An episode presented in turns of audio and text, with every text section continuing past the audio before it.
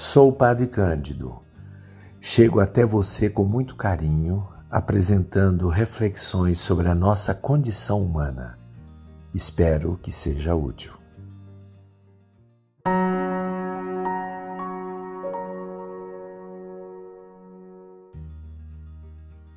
Bom, hoje eu gostaria de falar sobre um instinto básico que é a preservação da espécie.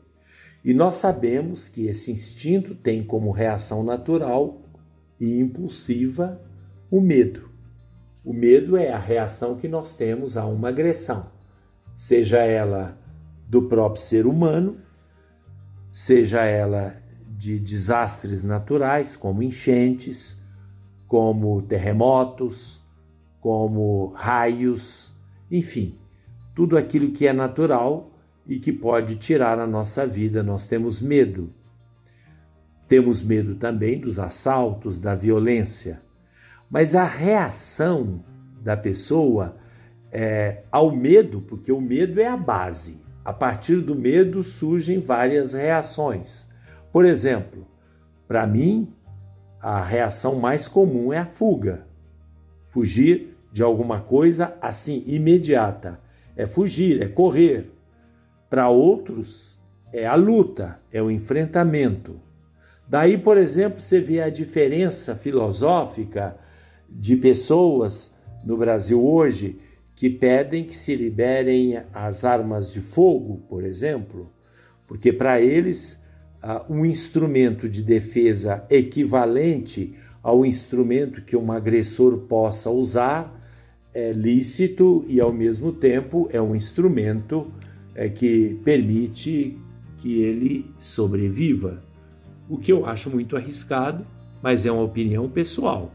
Eu jamais teria qualquer arma, nem mesmo canivete, para me defender, porque eu não saberia como usar e não teria coragem de ferir alguém ou de fazer qualquer coisa contra a pessoa, mesmo se aquela pessoa estivesse a ponto de me agredir.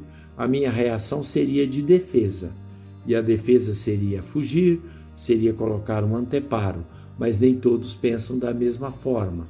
Aí vem exatamente aquilo que é possível dentro de uma sociedade, de uma convivência onde as pessoas possam ser de fato protegidas. O nosso problema no Brasil é que o Estado que deveria proteger o cidadão não protege, mas não protege mesmo, ou seja, deixa o cidadão de bem ao léu dos agressores e muitas vezes até se esforça por proteger o agressor, o malfeitor, o bandido.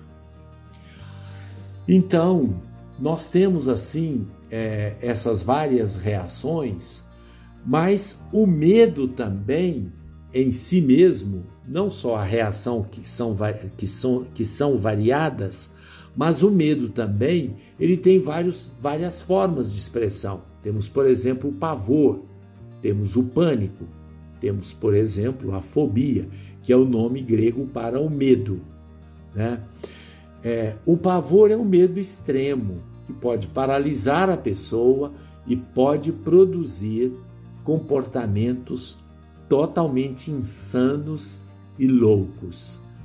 O pânico define uma espécie de pavor coletivo, onde a reação da coletividade é mais danosa do que o elemento que causa o pânico.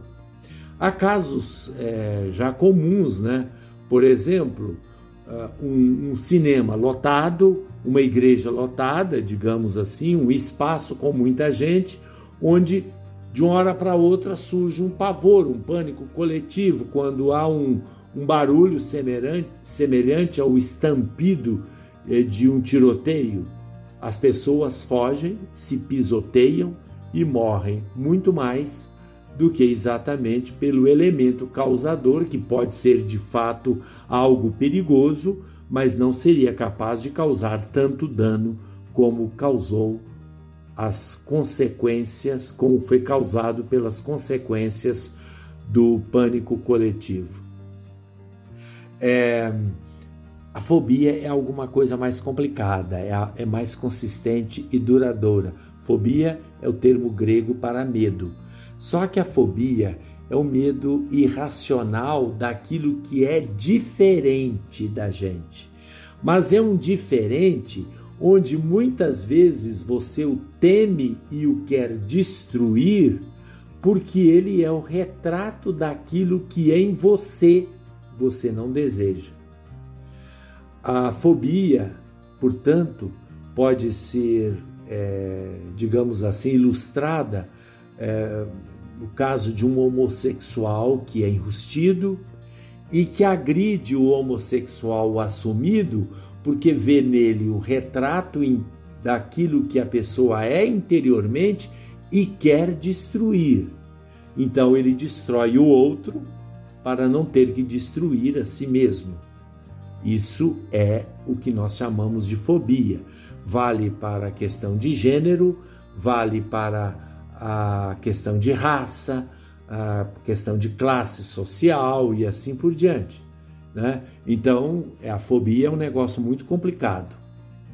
Bom, nós temos aí esses, esse instinto e uma coisa deve ficar muito clara para nós. No caso do medo, por exemplo, eu não estou me referindo ao pânico, nem à fobia e nem, é, digamos assim, é, fobia, pânico e nem o medo exagerado. Estou me referindo ao medo comum, aquele medo natural que nós temos, que nos leva a fugir ou enfrentar ou lutar. Não é vergonhoso. A gente não tem que ter vergonha de sermos é, sensatamente medrosos. O medo é fundamental na nossa vida. Se você não tivesse essa atitude de medo, você, por exemplo, poderia morrer a qualquer momento. Quem é que não tem medo de atravessar uma rodovia movimentada? E não deve fazê-lo exatamente porque tem medo. Ah, quem é que não tem medo de um animal que o persegue? É claro que tem medo e deve ter medo, senão o animal vai matá-lo. Quem é que não tem medo do bandido que assalta com a arma em punho? Nós temos medo. Né? As reações podem ser diferentes, mas a reação é sempre produzida pelo medo. E o medo é que nos salva. Portanto, Ninguém deve falar, ah, eu sou medroso, etc. Medroso, quando o medo é exagerado, aí tudo bem, aí a gente tem que procurar se corrigir. Mas medroso para salvar-se, para sobreviver, é uma reação natural e faz parte da nossa vida, e essa reação não nos causa vergonha.